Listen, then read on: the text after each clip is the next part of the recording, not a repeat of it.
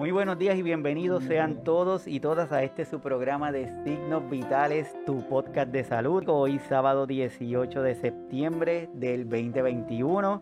Agradecido como todos los sábados de todas las personas que se conectan con nosotros en el en vivo, a todos los que lo escuchan por las demás plataformas, a los que se conectan a los podcasts, que cada día hay más gente que los sigue escuchando, así que gracias a cada uno de ustedes.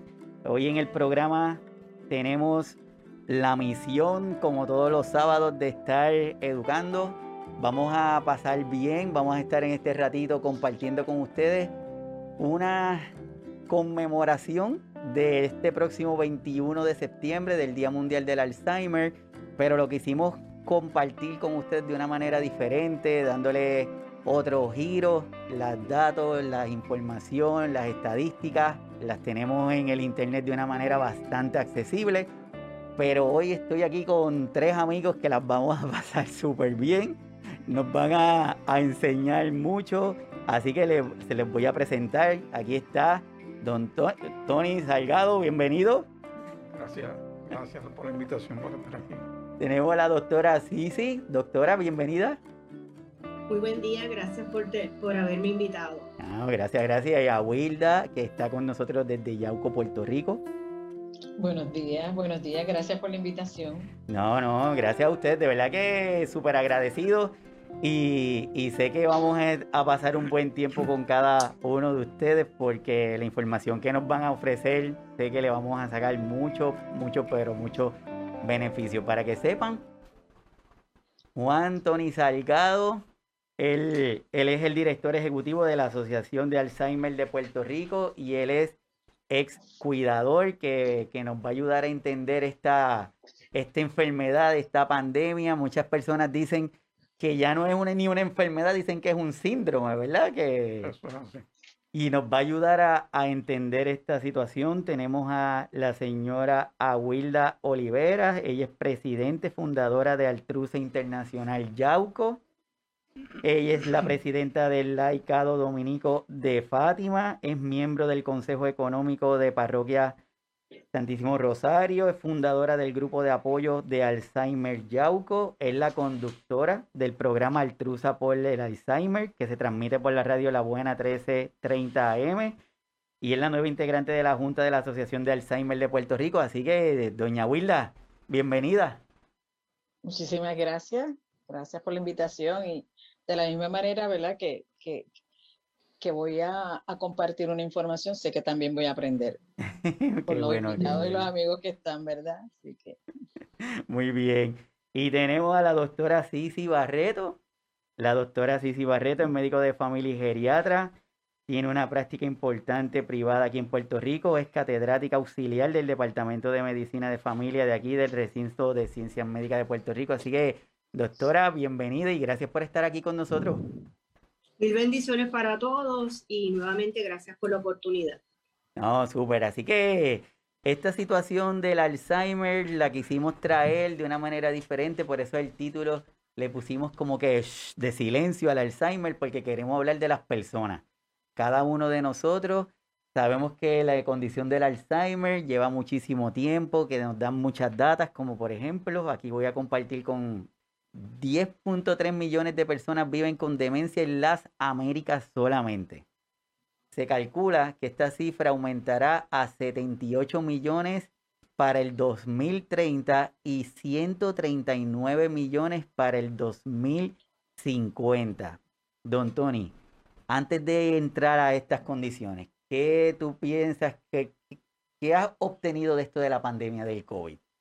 Bueno, eh, la pandemia obviamente eh, ha cogido de tratar de conseguir más información y hacer lo que nosotros normalmente hacemos en este mes de, septiembre por la incertidumbre y las situaciones gubernamentales que en dado momento no sabemos si mañana vamos a tener más restricciones o no, así que estamos limitados a lo que vamos a hacer, así que este mes estamos jugando cartas, como quien dice. Vamos a seguir adelante en, esta situación como estar aquí con ustedes. Bueno, hemos aprendido eh, a cuidarnos, ¿verdad? eh, pero también ha sido difícil, ha sido bien difícil el, seguir las normas, las restricciones, el, vivir, eh, sobre todo en el tiempo que estuvimos de, encierro, ¿verdad? Sobre todo pues para los familiares de las personas con, con, con condiciones de Alzheimer, ¿verdad? En particular aquellos que, que tenemos los familiares en, cuidado permanente, pues eh, las diferentes restricciones pues no le permiten, ¿verdad? No le han permitido visitar a esos familiares. Es más triste, sobre todo para los familiares que todavía están un poquito eh, lúcidos, ¿verdad? Que entonces eh, han sentido esa ausencia de, esos familiares por no poder visitar. pero también pues hemos aprendido a a socializar de otra manera, ¿verdad? A, comunicarnos de otra manera, a mantener esa comunicación, ese cariñito, como yo siempre digo, un cariñito, ¿verdad? En un mensaje, en unos textos, en una llamada. Es el consejo que yo le he venido dando en el programa de radio, ¿verdad? No nos podemos distanciar totalmente. Mira, con una llamadita, es bien importante. Un mensajito de texto, un saludo, ¿cómo estás? Porque definitivamente eso ha cambiado la vida. Ahora es un antes y un después. Doctora Sisi, ¿qué hemos aprendido de esta pandemia? Tú tienes diferentes formas de, de enfocarlo, haciendo una unión de todas ellas. Yo pienso que no debe haber ninguna pandemia de ninguna índole que cambie el amor, el respeto y la empatía que se debe tener hacia todos los pacientes, principalmente focalizado en este momento hablando de condiciones como el Alzheimer's. En mi calidad de geriatra, yo no he cesado de trabajar desde marzo del pasado año cuando se originó la pandemia y he tenido la oportunidad de verlos a todos, que los que se ha podido, de acuerdo a lo que hemos explicado, y siempre el norte tiene que ser que no puede haber COVID, no puede haber mascarilla, no puede haber protocolo, que todos deben llevarse para que podamos continuar con la vida como pretendemos retomarla. Pero no podemos olvidar que estamos hablando de seres humanos que nos necesitan en todo momento y también el médico es un facilitador para el cuidador. Nosotros somos su apoyo y su sostén. Y en esta época en la cual vivimos, eso no puede cesar, no puede dejar de hacerse, pase lo que pase, porque las personas continúan con su enfermedad a diario. Esto no se detiene porque, porque existe una pandemia, sino que tenemos que dar ese soporte continuo y permanente. Y esa ha sido una de mis mayores satisfacciones durante todo este periodo. Tener la conciencia tranquila de que de acuerdo a mi vocación, vivo, practico, disfruto lo que hago y ayudo. Esa es mi opinión sobre este tema. Súper, y más estos tiempos que esta pandemia nos ha de ha traído como que a la superficie situaciones que se sospechaban que existían, pero ahora lo ha traído de una manera increíble. Por ejemplo, los la diferencia en el manejo, en el trato que reciben algunos grupos minoritarios, la accesibilidad que hemos tenido para recibir algunos servicios, la, incluso hasta para la administración de las vacunas, que países que tienen mayor poder económico han gozado de ellas y hay otros que están rezagados. En fin, que es importante. Y lo otro que dice la doctora es importante, que somos facilitadores. Hoy día la ciencia, la tecnología, la información nos ha llevado a entender que todos los integrantes en un cuidado de salud son importantes. No es como que es el médico nada más. Aquí todos somos importantes para poder poner nuestro granito de arena. Así que, muchas gracias por, por eso. Voy a compartir con ustedes unos datos bien rapiditos. Según la Organización Mundial de la Salud, la demencia no es una enfermedad específica. Por eso es que están hablando, si lo están escuchando recientemente, que están diciendo que es un síndrome. El síndrome es un grupo de signos y síntomas que entre todos ellos provocan alguna condición. Es un término general que, se que describe una amplia gama de síntomas asociados con el deterioro de la memoria y otras habilidades del pensamiento que llegan a reducir la capacidad de una persona de realizar sus actividades diarias. La enfermedad de Alzheimer es responsable de un 60-80% de los casos de demencia. Tony, el Alzheimer, desde la perspectiva de no científica, ¿cómo podemos describir qué es la condición de Alzheimer? Bueno, la condición de Alzheimer, como conocemos, es eh, una condición degenerativa del cerebro que es eh, progresiva y va a continuar una vez comienza, eh, que afecta, como mencionó, el comportamiento, la memoria y el lenguaje en muchos casos. Y como sabemos, una enfermedad que desde que se describió inicialmente en el 1906, eh, no, se, no se ha dado con una cura para la condición. Así que estamos bregando con algo que, a pesar del tiempo que ha transcurrido, es desconocido, porque todavía no se conoce la causa exacta de qué causa la condición. Así es, curiosamente, por eso hay alguna gente dice, ¿por qué se ha tardado tanto? Si tantos avances que, hemos tenido y todavía no se encuentra la cura que, ha pasado. Doña que, perdón, Abuela. Esta situación del, del Alzheimer, de entre tu perspectiva, la forma en que, que ves esta enfermedad, ¿cómo tú la puedes describir? Bueno, para mí y en mi caso personal, ¿verdad? Porque estoy eh, afectada directamente por mi mamá, ¿verdad? Que así es que, que comienzo a, a, conocer de ella y es una enfermedad muy triste, de veras que sí, muy triste y a veces hasta digo que es cruel, ¿verdad? Porque ver cómo la persona va perdiendo sus capacidades, sus habilidades, y, y, cuando llega ese momento que no te conoce, lo he vivido con algunos eh, cuidadores, ¿verdad? Que me llaman o me escriben.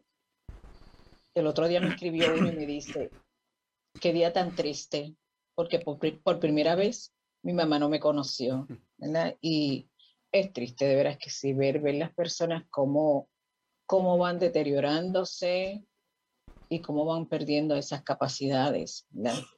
Eh, bien triste, de veras. Que para, mí, eh, para mí es muy, muy triste la enfermedad, ¿verdad? Y como dijeron, ¿verdad? El hecho de, de, de, de no saber exactamente, sí, ¿verdad? Uno le hace unas recomendaciones y las tenemos todos, ¿verdad? Pero el no saber exactamente cómo y que no haya esperanza, ¿verdad? Aunque la esperanza es lo último que se pierde. Debemos tener una esperanza que llegue un momento, ¿verdad? En que surja un medicamento, este que, que salió recién o, o algo más y que se pueda eh, erradicar. Sí, sí, la experiencia, cómo podemos describir más allá de la definición que podemos encontrar en los libros y en las diferentes organizaciones, ¿cómo podemos definir esta condición de Alzheimer? En este caso, el Alzheimer es una condición sumamente agresiva, progresiva, no espera por nadie, no le pide permiso a nadie y puede afectar dramáticamente, cambiar las interacciones de una familia, de un entorno. No tiene tiempo para comenzar y terminar. En, en mis años como geriatra, yo pienso que cada vez que diagnostico a un paciente con la condición, yo estoy con él caminando. Yo camino con esa persona todos esos años. Yo camino con el familiar, con el paciente, todo el trayecto y todas las rutas y todas las etapas. El Alzheimer es un asesino silencioso, como puede ser la hipertensión, como puede ser la diabetes. Pero lo importante aquí, aunque sea un diagnóstico tan fuerte y tan devastador, que estemos solidarios todo el tiempo, paso a paso. Es más fácil caminar un camino difícil cuando se tiene apoyo. cuando no se tiene ninguno, es desesperante para todos. en mi caso personal, como geriatra, repito, es muy difícil para mí, pero esto es como dice la canción de Chayanne, que la procesión se lleva adentro. Uno, uno tiene que ser una persona fuerte, tiene que ser enfática, también empática y estar todo el camino. Tú no puedes dejar como médico a ese grupo a lo último porque ya está cerca de. Es, es, un compromiso de vida. Usted empieza con esto y usted no sale de ese camino hasta que termine esa misión. Y así yo lo veo. Y lo, está utilizando estas palabras que tanto abuela, Tony y tú están diciendo palabras y antes de este episodio que estamos hoy aquí compartiendo, yo subí una pequeñita encuesta a la página solicitando que las personas escribieran ahí o definieran en una sola palabra lo que pensaban que era la, el Alzheimer. Y entonces eh, le voy a compartir aquí el resumen porque curiosamente Abuela dijo bastantes de ellas. Entonces las personas, esto, esto fue el resumen, no fue todo, pero hubo gente que escribió triste, horrible, pesadilla, dolorosa, cruel, terrible, crisis, devastadora y desgarrador. Y, y, y, esa era la intención, porque yo lo que quiero es ponerle ese sentimiento, lo, lo que es real, lo que nuestros cuidadores, nuestras cuidadoras en su casa que nos están escuchando, a los familiares que son cuidadores de distancia, que no son los que están todo el tiempo ahí con el paciente, que, que expresaran qué es lo que sienten, porque queremos hablar hoy más allá de lo que nos dice el libro, queremos ese, ese sentimiento. ¿Qué siente Aguilda cuando, cuando va y ve a su mamá y tiene que, que probablemente entender que ella no la está reconociendo, no es porque no quiera, si fuera el caso, ¿verdad? Sino es porque es la condición. ¿Qué pasa a nuestro familiar que se pone agresivo y siempre fue bien buena gente con nosotros? Entonces esos sentimientos están ahí a flor de piel, don Tony. Eh, eh, hablando de la, de, la, de la, encuesta, yo tuve un, un cuidador que me llamó y en el transcurso de la conversación finalmente me dice, esto es como enfrentar el cuco. Nunca había oído eso, ¿verdad? Pero eh, es bien difícil esto, estar con un paciente de Alzheimer, especialmente en el inicio de la condición cuando el cuidador no sabe exactamente qué es lo que está pasando. Eh, cuando uno está teniendo experiencias de, eh, de celos infundados, de acuses, de que uno le está robando o escondiendo dinero, prendas y cosas así por el estilo, de acusos de infidelidad, cuando eso no existía antes, eh, de reacciones violentas que uno no había visto antes en el transcurso del tiempo, como en el caso mío, que después de 46 años de matrimonio, pues aprendí que mi esposa sabía, sabía palabras malas. cuando empezó a llamarme eh, palabras como cabrito grande y, otras cosas yo no, que yo no sabía que ella sabía, ¿verdad? Y, se desarrollaron en el transcurso de la enfermedad. Y, es bien, bien eh, preocupante cuando uno se enfrenta a esas cosas porque no sabe lo que está pasando. Hasta que se llegue el momento de que hay un diagnóstico. Y vamos al caso cuando en, el caso mío, cuando yo averiguo de la esposa mía con, con la condición, el Alzheimer era prácticamente desconocido, ¿verdad? Porque eh, tenemos que recordar que 40, 50 años es una palabra desconocida eh, en la mayor parte del mundo, en Puerto Rico, y, posiblemente la razón por eh, la longevidad. la demencia se desarrolla en personas después de los 60, 65 años y antes, pues la expectativa de vida no es lo que es hoy día. Y posiblemente, pues, se morían antes de que llegaran a, la demencia.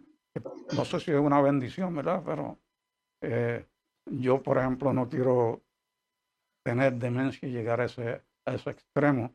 Eh, preferiría morir antes, pero esa es mi opinión. Tony está presentando algo, entrando a esta parte de cómo nosotros tenemos este contacto con la condición, con la enfermedad. Y hablando, Tony, como ex cuidador, para todos los que nos están escuchando, me gustaría, Tony, ¿qué fue lo que te llamó la atención? ¿Qué fue lo que viste que te llevó a buscar alguna ayuda o a decir, aquí hay algo que no está bien? ¿Qué, qué, qué fueron los síntomas esos que te llamaron la atención? Mira, en el principio sucedían cosas raras y, yo no entendía lo que estaba pasando. Por ejemplo, eh, nosotros salíamos de pasadía de, fines de semana cuando habían días feriados y en un viaje a las montañas, a un lugar donde eh, íbamos con frecuencia. Había una noche preciosa y la luna llena, parecía una bola de queso. Y ella me pregunta mira la luna y de momento me pregunta, ¿esa es la misma luna que se ve en Puerto Rico? Estábamos en Estados Unidos. Y yo me le quedé mirando y le digo, pues seguro que sí, pero no lo tomé en serio, ¿verdad? Pensé que era una broma, pero un poco más tarde volvió a, repetir, a repetirme la pregunta y no le hice caso. Pero en ese viaje también empezó a tener dificultad abriendo la puerta del carro que ella la abre con, con facilidad, como siempre, acostumbrada, y, y empezó esas cositas así a poner dudas. Empecé a ver que me dejaba el grifo o la pluma, como decimos aquí, abierta, la estufa prendida y esas cosas así. Y, y esos fueron los primeros indicios de que algo no estaba bien. Eh, aprovecho la oportunidad que empezaron los estudios de un medicamento y anunciaban de que esto era para mejorar la memoria. Y le digo a ella, mira, esto, eh, ya que esto está, lo están poniendo aquí en el mercado y dicen que nos van a pagar si participamos en el estudio, porque, ah, sí, pues vamos, si nos van a pagar, vamos. en el transcurso de esos estudios, le hacen un examen semanal a ella y a mí, porque yo participé del estudio. Y determinan que ella tiene demencia. Y se me mm. puso brava porque no quería oír la palabra Alzheimer. El que le mm. dijera Alzheimer, ella lo insultaba. Así que esa era una palabra tabú en mi casa. Y eventualmente, pues, eh, eh, empecé a buscar ayuda de médicos con la experiencia de Alzheimer y empezar a entender lo que era la condición, porque yo desconocía también. Eso más o menos estamos hablando de que, de qué año. Estamos hablando de 90, pre-90 por ahí. Ok, ok. Sí, ese, esas realidades son completamente diferentes a las de ahora. Aguilda, en el caso tuyo, ¿qué, ¿cómo fue ese encuentro con la condición que viste, que te llamó la atención y con qué familiar? Bueno, como les dije, con mi mamá. Eh, ahora que, he venido aprendiendo, ¿verdad? Eh, eh, leyendo, participando de talleres y que estoy aprendiendo tanto, digo, caramba, en ese momento pues yo no, no no pensaba, ¿verdad?, que fuera Alzheimer. Eh, hace muchos años, yo me retiré del, banco, yo trabajaba en la banca, yo me retiré en el 2006. Yo aún no me había retirado. Y comienzo a notar cuando iba a visitar a mi mamá que ella repetía cosas, repetía, eh, acusaba de que le habían robado, de que mira, fulana vino y me, y me llevó esta sortija, y, fulano vino y me llevó esto y me llevó el dinero. Entonces uno le creía, porque yo desconocía, no pensaba jamás por mi mente en ese momento que pudiera tener esa condición. Pero entonces sigue la, la, repetición de palabras, de preguntas, de repetir lo mismo. Encuentro con una amiga que sí, su mamá estaba diagnosticada y, y, y me habló de su neurólogo. Entonces yo le dije, a, ella, ¿verdad? Que debía visitar un, neurólogo. En ese tiempo, eh, mi hermano, mi hermano convivía con ella, o sea, que, que esas eh, reacciones iniciales, pues las vivió él más, ¿verdad? Y comenzó él entonces a llevarla a, a un neurólogo, pero en ningún momento me dijeron que, que, ¿Cuál era el diagnóstico? Mi hermano se va para Estados Unidos, entonces comienzo yo con, con esa responsabilidad. Eh, me mandaron a hacer unos exámenes, pero que cada vez que iba el neurólogo, él me decía, ah, Wilda, tu mamá está mejor que tú, está mejor que tú. Y no, decía, no me decía nada más y le preguntaba, ¿qué día es hoy, fulana? ¿Qué has hecho? Eh, ay, ella está mejor que tú. Y nos íbamos. Hasta que surgió algo bien difícil y fue que ella acusó a una persona que le había robado y fue algo tan triste, fue bien difícil. Yo lloré mucho ese día porque hicieron unas llamadas en un momento que, que acababan de hacerle un, un, una intervención a mi esposo. Bueno, en fin, que cuando voy donde él, le saco la cita y le pregunto, ¿qué es? O sea, ¿qué, ¿cuál es el diagnóstico? Ay, que él me dijo, ella tiene Alzheimer. Yo confieso, les confieso que eso fue como si me hubieran tirado un baño de agua fría, ¿verdad? Y entonces, pues a partir de allí es que comienzo, ¿verdad? A, a vivir, a vivir ese cambio, a vivir esas conductas como algunas de las que mencionó Tony, eh, el mal hablar, eh, la, la, agresividad, el no quererse bañar, eh, muchas cosas, ¿verdad? Y ahora pues que vuelvo y digo eh, que tengo la oportunidad, ¿verdad? De, de, de, que ha venido aprendiendo y sigo aprendiendo y conociendo y voy este, compartiendo esas experiencias con cuidadores, pues digo, sí, si en ese momento, desde este momento iniciar hubiese conocido, ¿verdad? Pues quizá hubiese sido un poquito diferente, ¿verdad? El, el, pero por otro lado digo que el Señor ha sido misericordioso con, con, ella y con nosotros, porque les digo, yo me retiré en el 2006, estamos en el 2021. Eh, ahora, eh, hace, hace, dos, hace tres meses que mi mamá cogió cama, ¿verdad? Eh, pero miren los años que ha pasado, ¿verdad? Y es como yo digo, hay, hay, hay, hay pacientes, hay condiciones, ¿verdad? Que, que, que, ha sido y que es bien acelerado eh, la condición, en otros pues es más tardía, más lenta, ¿verdad? Como ha sido el caso de mi mamá. Hoy día una de las situaciones que tenemos es, incluso voy a aprovechar para presentarle esta gráfica.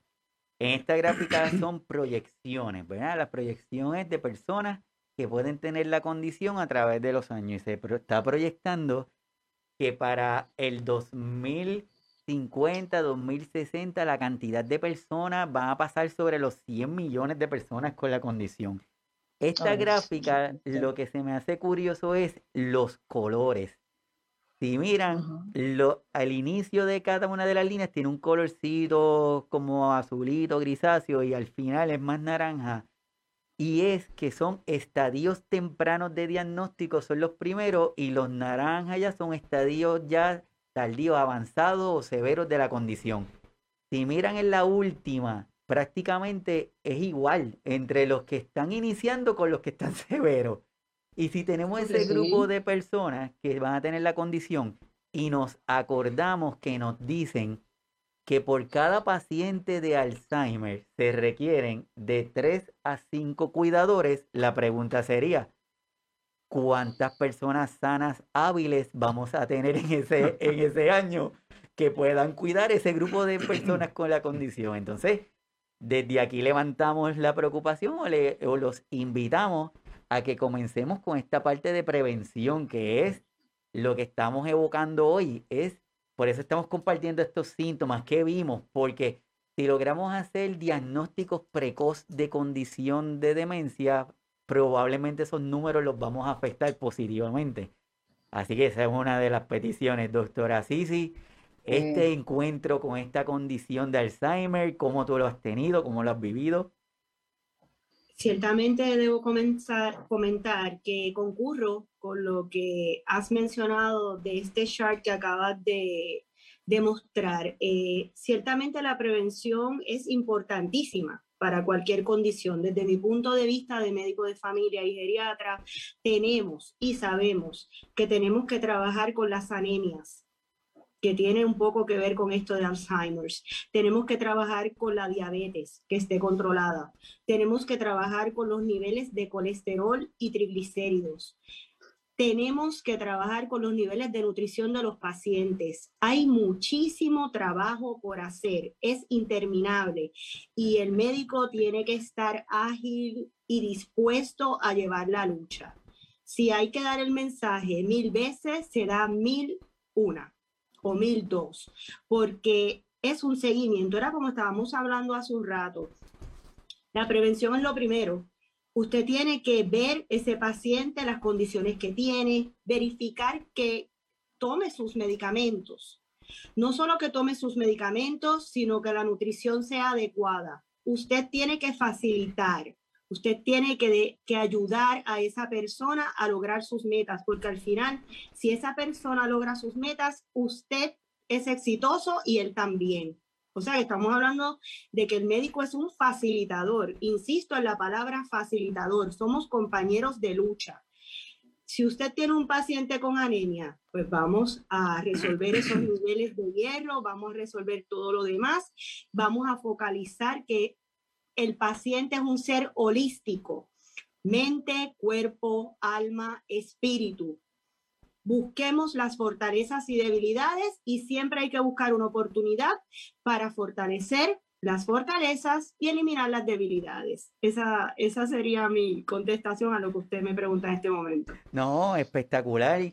Y desde aquí hemos estado haciendo la invitación a que entendamos que ya esto, esto de la medicina, en donde estaba tan fragmentada, donde se veía el doctor como que esa era la única persona que tenía cargo la salud, no, ya se sabe que esto es un equipo, aquí todo el mundo es importante que interactuemos. Tenemos, eh, está compartiendo con nosotros hoy en el chat a Juan Carlos, es el director de la Red Latinoamericana de Cuidadores, que tienen, tienen una misión espectacular en donde a las personas los educan, porque eh, se entiende que mientras más educado esté el cuidador o la cuidadora, le sirve al equipo como tal a, funcionar mejor, porque no es lo mismo llegar a una casa y que nos digan, es que le di la pastilla amarilla, pero le falta la verde, pero no encuentro la amarilla, la naranjada, a que nos digan,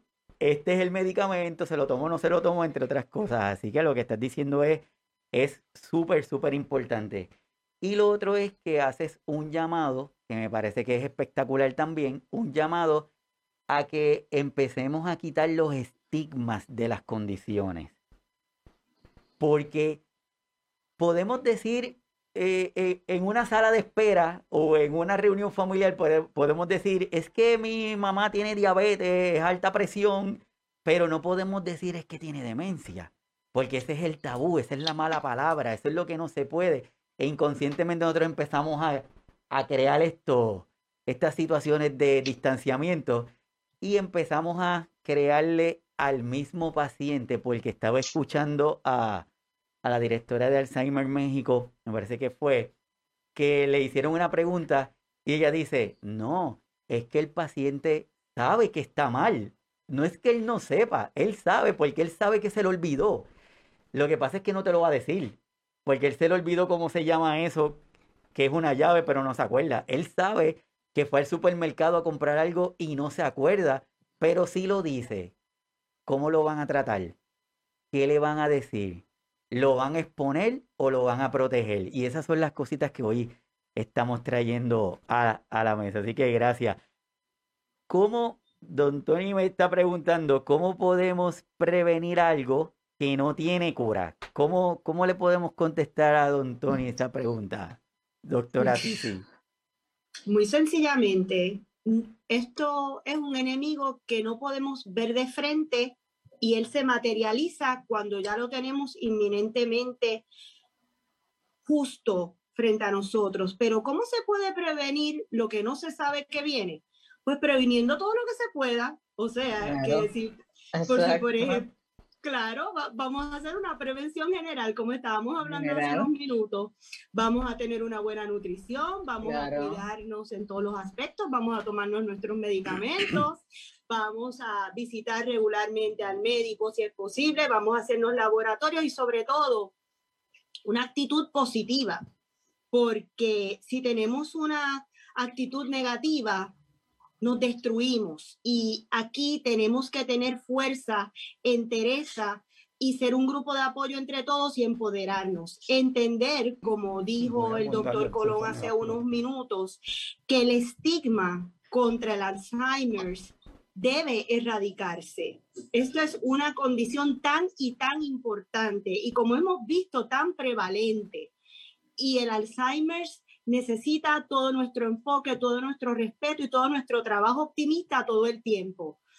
Indistintamente sabemos, como mencionaron algunos compañeros en las encuestas, que es una condición cruel, inhumana, terrible. Tenemos que darnos apoyo, tener entereza y seguir adelante.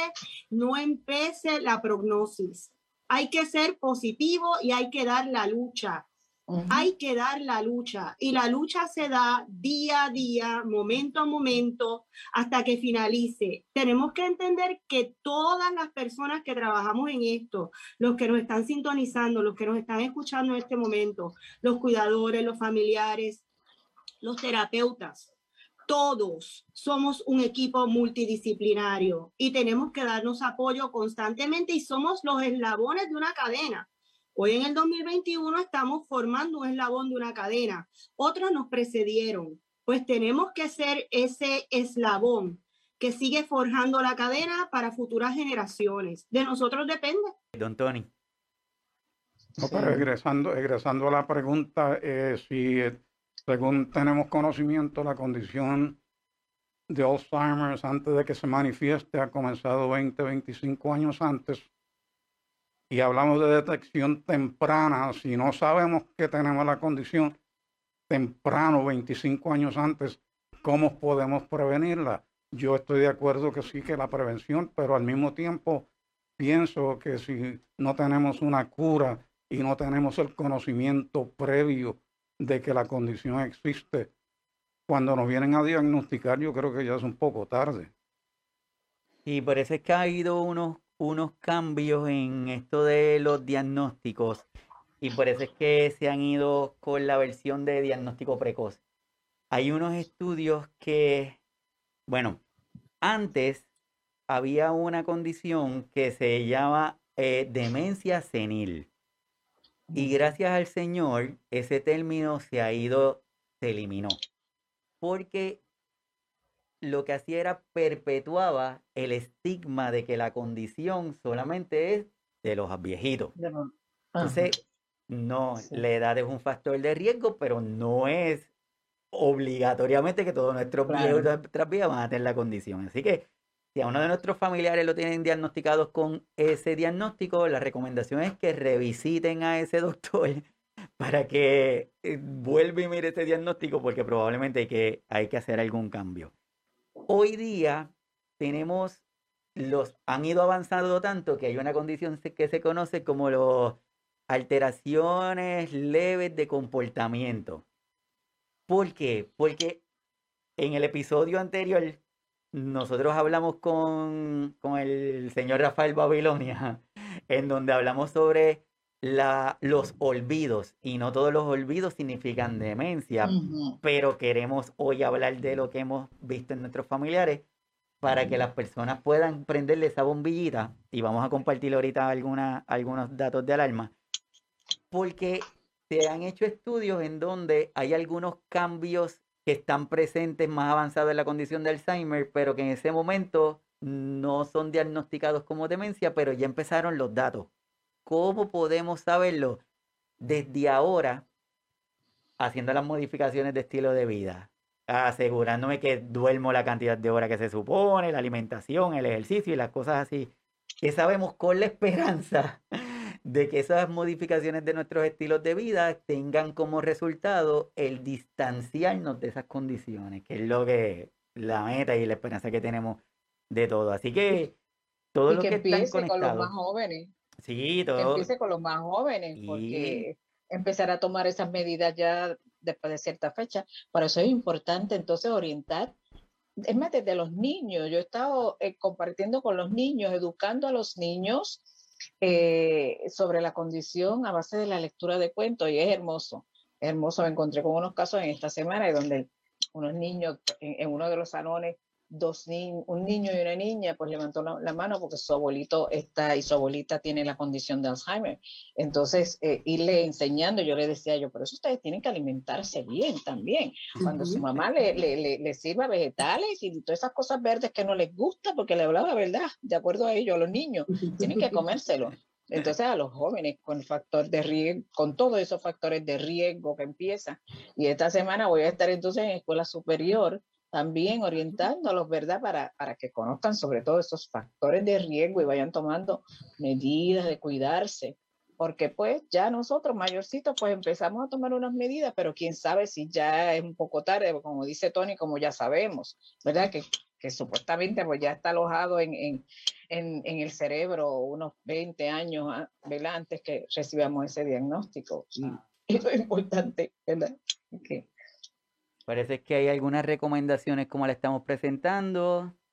Hay algunas recomendaciones que es cuida de tu salud, cuida de tu corazón, practica ejercicio físico, socializar, alimentación de forma sana, protegernos la cabeza, hacer ejercicio, pero no solamente para el cuerpo, eliminar el tabaco, es tratar de buscar las medidas más de mayor beneficio posible para podernos ayudar. Doctora, esta condición ya sabemos que es importante la parte de prevención desde ahora con, con los datos que tenemos hasta el momento. ¿Qué le podemos decir a nuestros cuidadores y a nuestras cuidadoras, que son los que están día a día con este paciente? ¿Qué le podemos decir a nuestros familiares, que son los que a veces ven los comportamientos, pero hacen como los monitos que miran para otro lado porque quieren no mirar para allá? ¿Qué le podemos decir a cada una de estas personas que está viendo algún comportamiento que no es habitual en su familiar? ¿Qué, recomendaciones se le pueden hacer?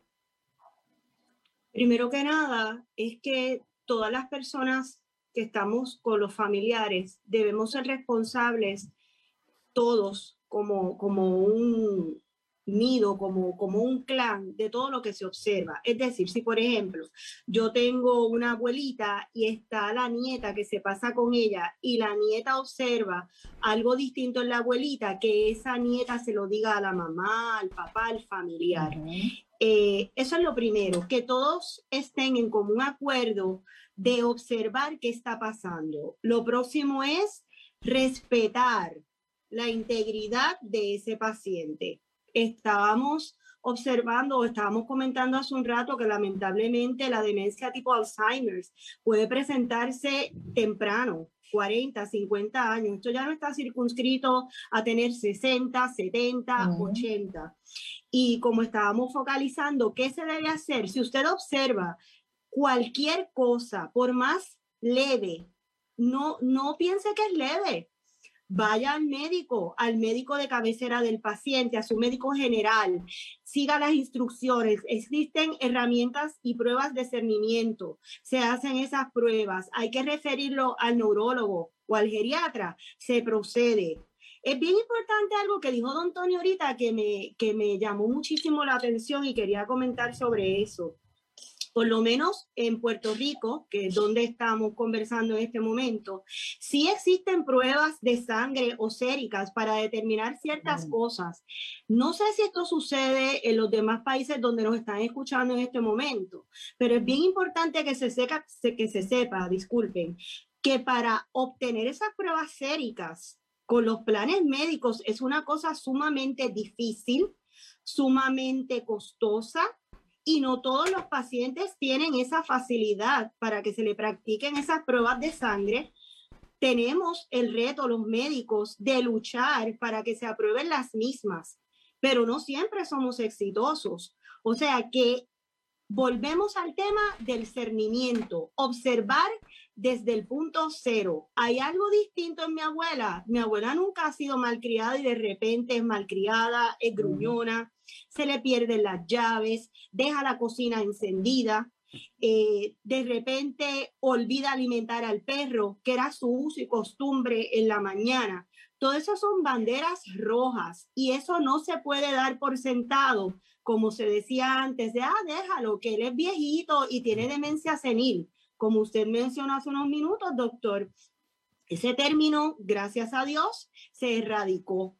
Tenemos que ser vigilantes a todos los signos y síntomas, por más leves que sean, y dirigir y canalizar la ayuda de modo rápido e inmediato. Y lo más importante, también lo digo desde el punto de vista como galeno, el médico tiene que tener la sensibilidad, tiene que tener la presteza de escuchar y respetar la queja que está dando o el mismo paciente o el familiar. Si por ejemplo, exacto, si el paciente nos dice, mira, oiga, se me están olvidando las cosas, no, no lo tomemos a broma, no lo tomemos como, ah, sí, eso le pasa a cualquiera. No, vamos a ver por qué está sucediendo eso. ¿Habrá algún problema de tiroides? ¿Habrá un problema de deficiencia vitamínica? Todo eso es el médico quien facilita a que se diagnostique. Así que ningún signo se debe tomar como nada importante. Por el contrario, todo es importante. Así mismo, eh, tenemos un episodio en donde hablamos de normalizar las enfermedades. Entonces, en ocasiones normalizamos los síntomas porque es viejito, Ah, porque viejito no debe comer. Pues seguro, porque viejito va a comer poquito y entonces empezamos a normalizarlo. Es normal que se le olvide dónde puse el bolígrafo, dónde dejó los espejuelos. Entonces, nuestro llamado desde hoy es, pues no, no, no tenemos que tratar de irnos a los extremos, ¿verdad? Pero muchas veces lo que hacemos es minimizamos el síntoma porque es viejito. Pues no, si usted nota un comportamiento como lo que hemos estado compartiendo hasta ahora, si nota comportamientos de cosas que la persona dominaba, un que es contable y de momento se le olvidó a realizar alguna cuenta matemática, pues entonces ya eso nos debe llamar la atención.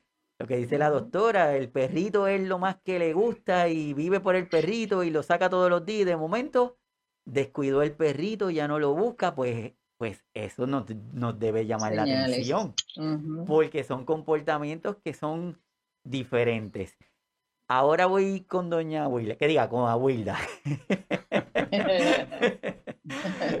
con Abuilda, desde la parte de los grupos de apoyo. ¿Cómo desde un grupo de apoyo se puede ayudar a esas personas que llegan al grupo a buscar alguna ayuda, pero dirigiéndonos a esas personas que lleven al grupo por primera vez, que son los que tienen el temor, porque en ese grupo de apoyo yo no quiero que ellos vean la condición final de la, de la enfermedad. yo quiero que empiecen a ver cómo es esta dinámica. ¿Cuán importante es el grupo de apoyo para nuestros cuidadores? Bueno, eh, el grupo de apoyo es sumamente importante porque allí, en, mi caso, en el caso de, de Yauco, eh, yo lo organicé eh, eh, en plena pandemia, ¿verdad?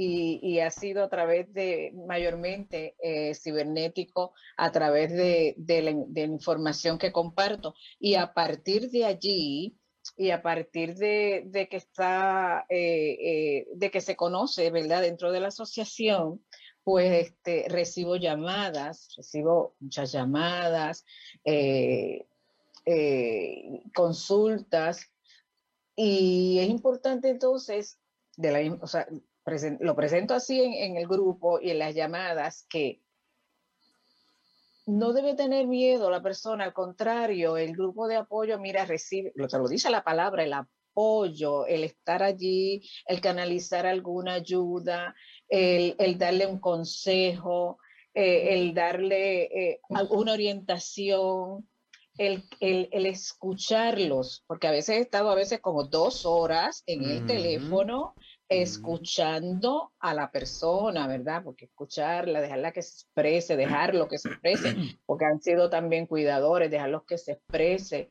Y entonces, este, al final, pues, consolarlo, darle ayuda, orientación, que vayan entendiendo las cosas que no entendía yo, como les dije al principio, porque desconocía, pero ahora que lo conozco, pues lo puedo, le puedo orientar, ¿verdad?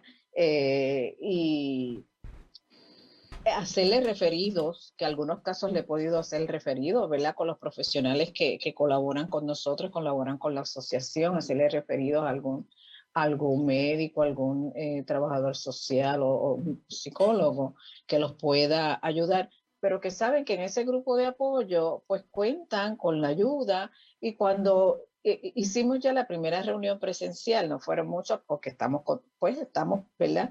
Con este, con lo que estamos en todo el país, en todo el mundo, y muchas personas pues tienen un poquito de temor al salir, pero eh, el, el, grupito que fue, pues mira, es un momento de, de compañía, de, de, sentirme mejor, de, de, aprender unas cosas. Fue uno de los cuidadores y, y él salió encantado de la reunión, el tema que le llevamos, el compartir, el escuchar la experiencia de una y la experiencia de otra, pues eso le, les ayuda, ¿verdad?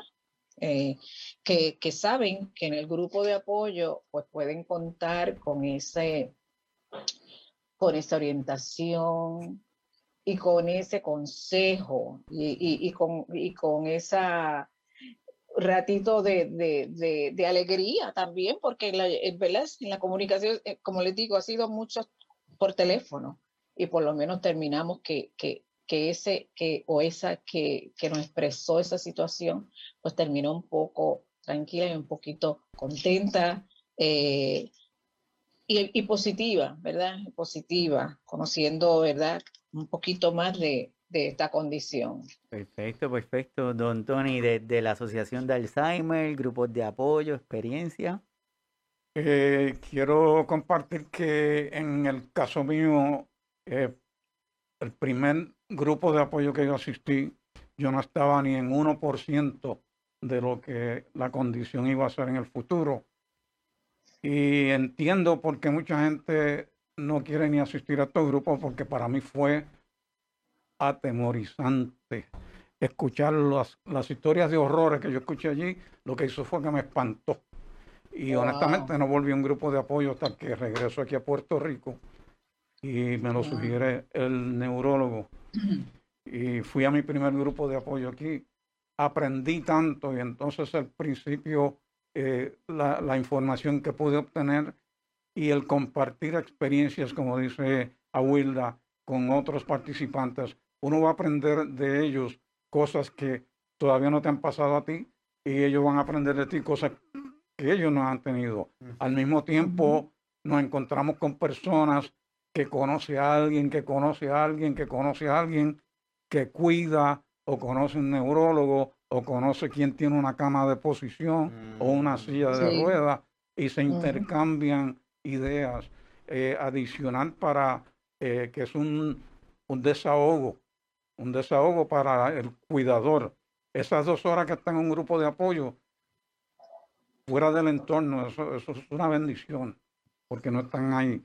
Eh, cuando se llevan a sus pacientes, también que lo pueden hacer, y todavía deambulan y pueden hablar y lo que sea y participar, también pueden eh, tener unas experiencias buenas en los grupos de apoyo. Así que se les sugiere que tan pronto tengan conocimiento de que hay algo con un familiar o es diagnosticado y no conocen porque la razón de que nos llaman a nosotros, pues se creen que nosotros le podemos cuidar al paciente. Y ahí es donde les sugerimos que necesitan ir a un grupo de apoyo.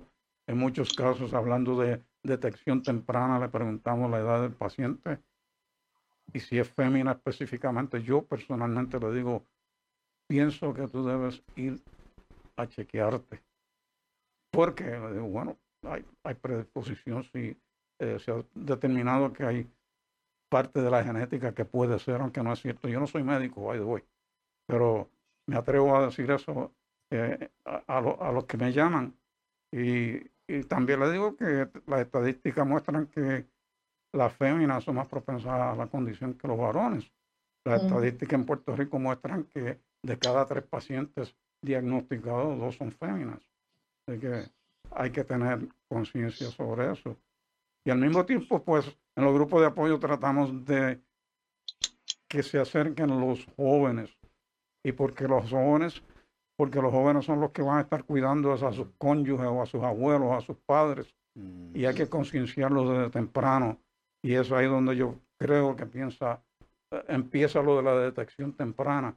Si tienen el conocimiento, pues entonces pueden reaccionar cuando el momento les llegue.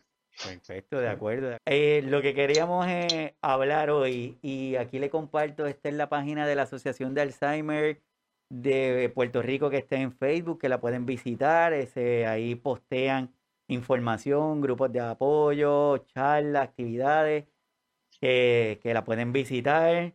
Tenemos también la página de Facebook del grupo de apoyo de Alzheimer de Yauco, donde está Doña Wilda, está en el Facebook también. La pueden visitar para que obtengan la data que van, que se va posteando ahí. La intención es crear este movimiento de que cada uno de nosotros tengamos la mayor información. No quiero despedirnos sin, sin presentarle esta gráfica que me parece que es importante porque lo que queremos es que sirva de prevención, que podamos tener la idea de que nuestros cuidadores y nuestras cuidadoras también son personas, son humanos, sienten, padecen, no son robots y si vemos que hay algún comportamiento en ello que cambia, pues vamos a levantar la banderita. Así que a nuestros cuidadores y a nuestras cuidadoras siempre les decimos que los superhéroes están en las películas, en más ningún sitio. Por lo tanto, no queremos supercuidadores ni supercuidadoras. Son personas que cuidan, que sienten, que padecen. Y si le duele, diga que le duele. Y si está cansado, diga que está cansado. También. Y si hay alguien que le dice, sí, sí, cualquier cosita que necesiten me avisa. Ah, sí, pues ven acá, siéntate aquí que necesito unas cuantas cositas. Ahora mismo. Claro. Así Antes que, se arrepienta. Así que no lo dejes pasar. Si necesita ayuda, que la pida. La pida, no, no, no, no somos súper. Así que a modo de resumen, porque de verdad le agradezco a ustedes súper que estén aquí con nosotros. Hemos pasado aquí súper bien. A modo de resumen, para todas las personas que están conectadas, todos los que van a ver por el Facebook, que lo van en el canal de YouTube, a todos los que lo van a estar escuchando por los diferentes podcasts, ¿qué le podemos dejar como consejo final? Empezamos por Don Tony. Consejo es que al primer eh, indicio de que hay algo malo, inmediatamente acudan a un médico, busquen información y traten de eliminar el estigma. La enfermedad de Alzheimer es simplemente una enfermedad eh, no es una maldición, eh, es como cualquier otra enfermedad que el paciente no pidió. Así que piensen que si les pasa a ustedes, eh, alguien lo va a tener que cuidar y prefiero que no lo abandonen tampoco. Así que tengan piedad con sus pacientes, trátenlo con cariño. Lo último que se pierde en la demencia es el amor, el cariño. Trátalo y háblale con cariño y obtienes mejores, mejores resultados. pues gracias, doña Huila. Bueno, pues estar atento, estar atento a los cambios, ¿verdad? Los cambios en sus familiares. Y es bueno que los nuestros conozcan también para que así estén atentos a cualquier cambio que nosotros podamos tener también, ¿verdad? Y como dice Tony, es lo que, y, y, y como asimismo yo le digo cuando, cuando converso, con, eh, que ellos olvidan, pero su corazón no, ¿verdad? Hemos hablado del paciente. Quiero tomar este último minuto para focalizar que al cuidador se le debe cuidar también.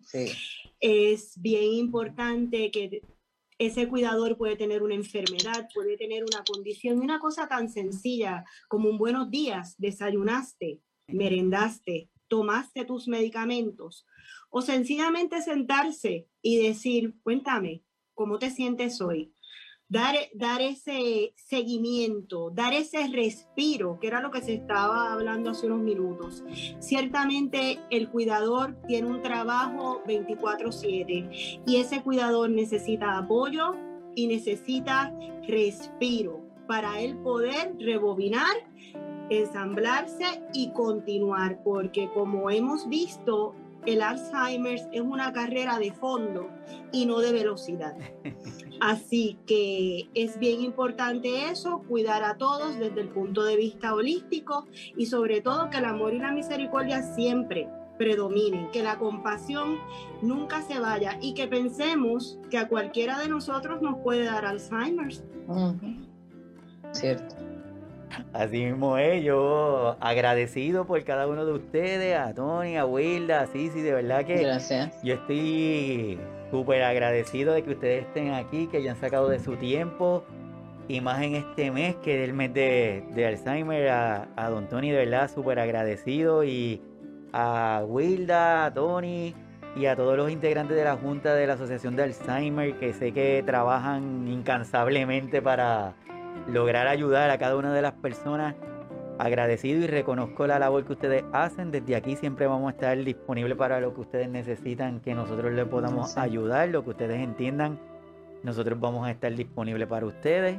De Sisi, pues súper agradecido y espero que la compañía eléctrica siga portándose bien para que tenerla, para tenerla más con nosotros y que sean parte de nuestros colaboradores, porque la intención es llevar esta información de una manera tranquila, honesta a cada una de las personas que nos escuchan.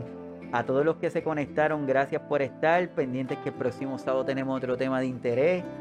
Eh, les invitamos a que vayan por, por el canal de YouTube. Aquí les comparto algunos de los episodios en donde hemos hablado de algunas de las condiciones de memoria. Por ejemplo, tenemos el de Más allá de la demencia con, doña con la doctora Lucía, Olvidar es normal con el señor Rafael Babilonia, el de la alimentación, el de manejo de crisis, el de musicoterapia, recursos de apoyo.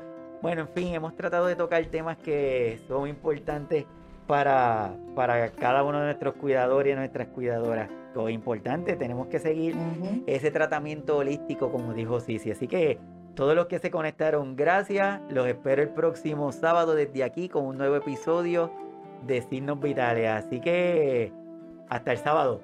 Bye. Bendiciones. Buen día. Gracias, bye. Cuídense. Bye.